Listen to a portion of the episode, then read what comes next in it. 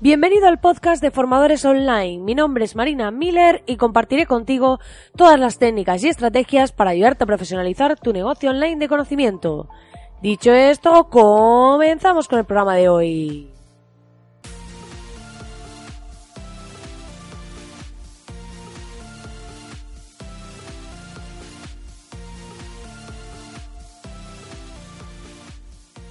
Muy buenos días, querido oyente, muy buenos días. Estamos aquí a miércoles 3 de abril y ya hemos empezado este mes, que llevamos ya aquí un par de días, como sabéis, y como veis, ya estoy con mi micro normal porque hoy me he levantado antes y he logrado poder grabar, bueno, estoy logrando poder grabar este podcast antes de irme a entrenar y demás y poder dejarlo listo. Así que bueno, hay días que nos levantamos y podemos hacer las cosas bien y hay días que ya sabéis que como ayer y antes de ayer, pues tengo que grabaros el podcast como puedo.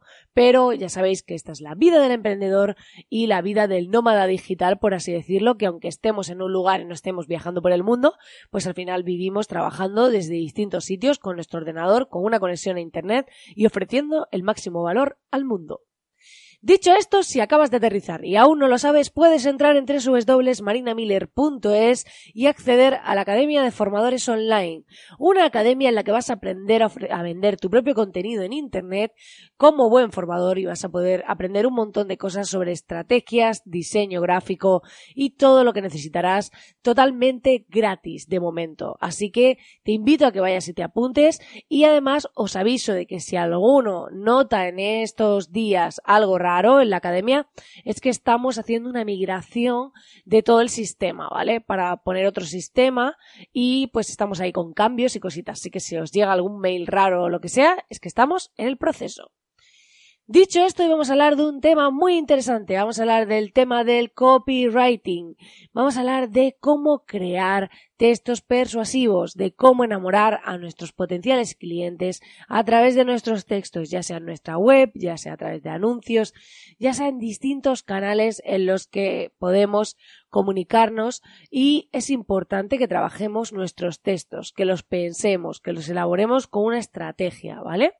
Y voy a dar algunos consejitos en este sentido. El primer consejo del que voy a decirte es que uses más el tú en vez del yo o en nosotros. Es muy importante que cuando hablemos con, con, una marca, como marca, como persona individual lo que sea, nos centremos más en el tú, porque así el lector va a conectar directamente, se siente que le estás hablando a él, sentirá que se identifica y que está más dispuesto a escucharte. Y es muy importante esta parte, ¿vale? A ver, una cosa es, por ejemplo, si hablamos de ofrecer un servicio, pues podemos decir, estos son nuestros servicios de diseño. Y pues con eh, eh, vas a conseguir, eh, bueno, sería, estos son nuestros servicios de diseño ideales para em, tener una marca con una buena presencia, por ejemplo. Que no es lo mismo que si cojo y te digo, si quieres tener una imagen rompedora o una imagen única, estos son los servicios de diseño gráfico que necesitas. Entonces ahí, de repente, va a cambiar ese discurso y va a cambiar eh, cuál es nuestra propuesta, ¿no? ¿Vale? Por otro lado, tenemos que huir, ¿vale? Eh, dejar a un lado, dejar atrás todo aquello que eh, suene convencional. ¿Vale? Y tenemos que intentar, a través de nuestros textos, marcar un poco la diferencia, intentar buscar la sorpresa, intentar buscar, pues, el decir, ay, a ver si mm, yo me pararía a ver lo que me, lo que me están diciendo, ¿no? Y es que en muchas ocasiones, pues, em, eh, decimos textos que pueden llegar a sonar un tanto aburridos. De decir, eh, seguro que te interesa esta oferta, ¿no? Pues, por ejemplo, y en vez de eso podríamos decir, ¿estás preparado para recibir una oferta única y sin precedentes? O sea, algo que llame la atención, que diga, wow, ¿qué es esto? Que, que el lector diga, ¿qué está pasando? ¿No? Buscar un poco ese factor sorpresa, ¿vale? Y luego, pues en, dentro de eso hay verbos o mm, eh, frases que pueden ser eh, llamar la atención de tu lector, que eh, podría ser pues eh, hablar de estar preparado, hablar de vivir, hablar de recompensa, o sea, todo lo que esté relacionado con la recompensa, ganar, o sea, todo este tipo de cosas em, que pueden hacer que esa persona se plantee pues que podemos ofrecerle algo interesante. ¿Vale?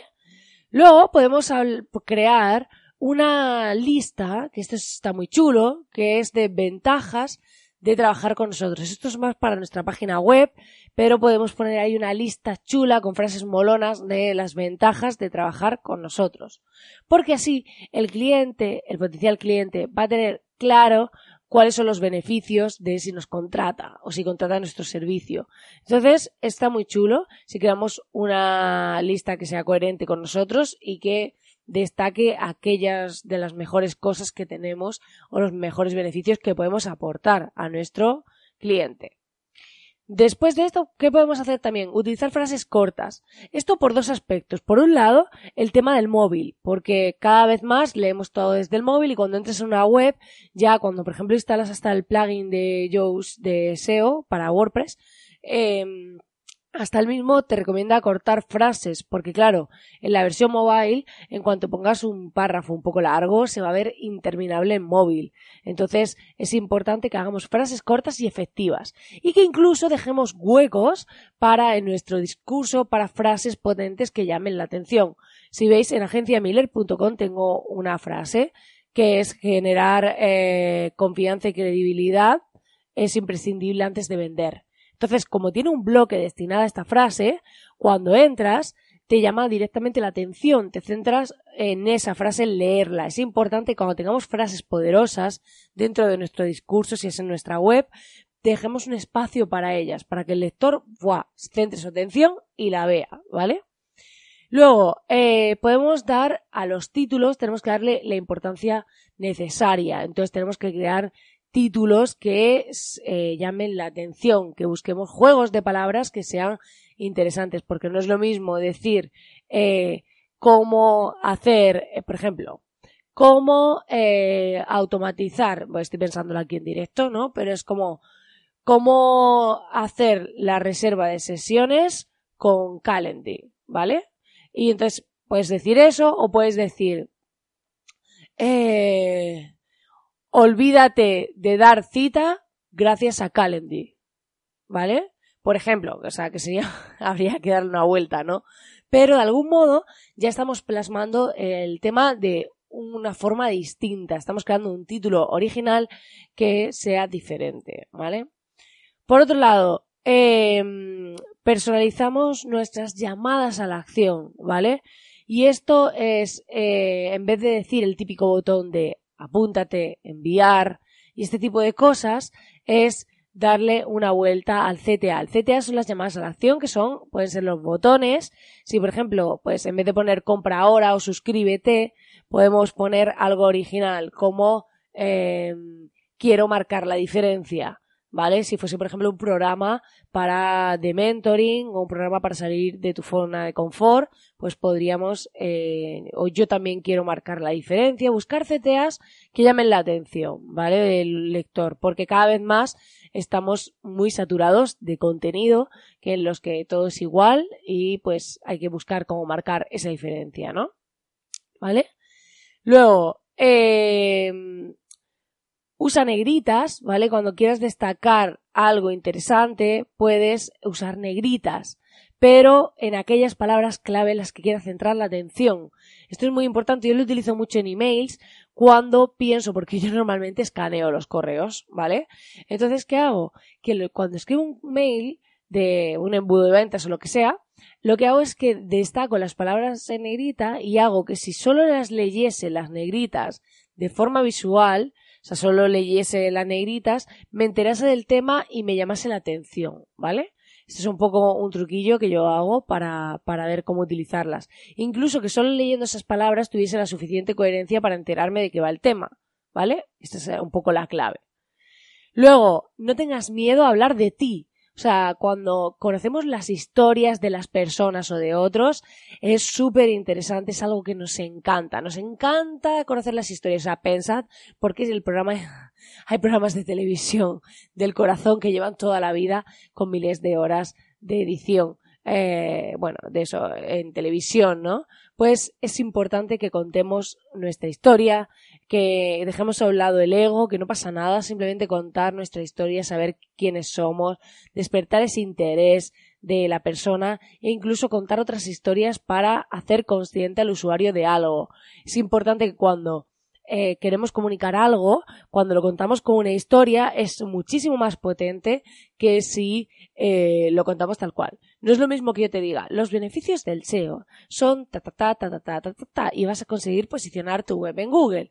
Que si te digo, hay una persona que hizo esto, esto y esto y consiguió este resultado, para que veas la importancia del SEO. De repente es como wow, o sea, todo ha cambiado. De repente esa historia se me ha quedado grabada en mi cerebro ahí incrustada y tiene un gran impacto en mí. Entonces, al final es de lo que se trata, de que calemos a esa persona y consigamos generar ese efecto.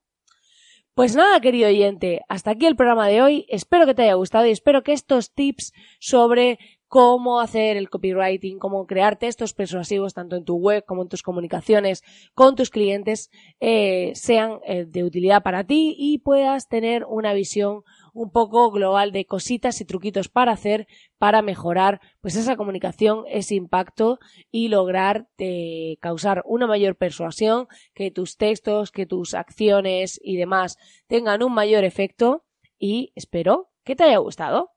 Ya sabes que agradezco enormemente si me dejas tu reseña de 5 estrellas en iTunes, así como tus comentarios y corazoncitos en iBox en Spotify. Te cuesta un segundín y a mí me motiva muchísimo. Así que te invito a que vayas y lo hagas en un segundo porque a mí me va a ayudar un montón a dar visibilidad a este podcast. Como siempre, desearte que tengas un feliz miércoles y nos vemos de nuevo aquí mañana. Que tengas un grandísimo día y muchísimas gracias por estar al otro lado.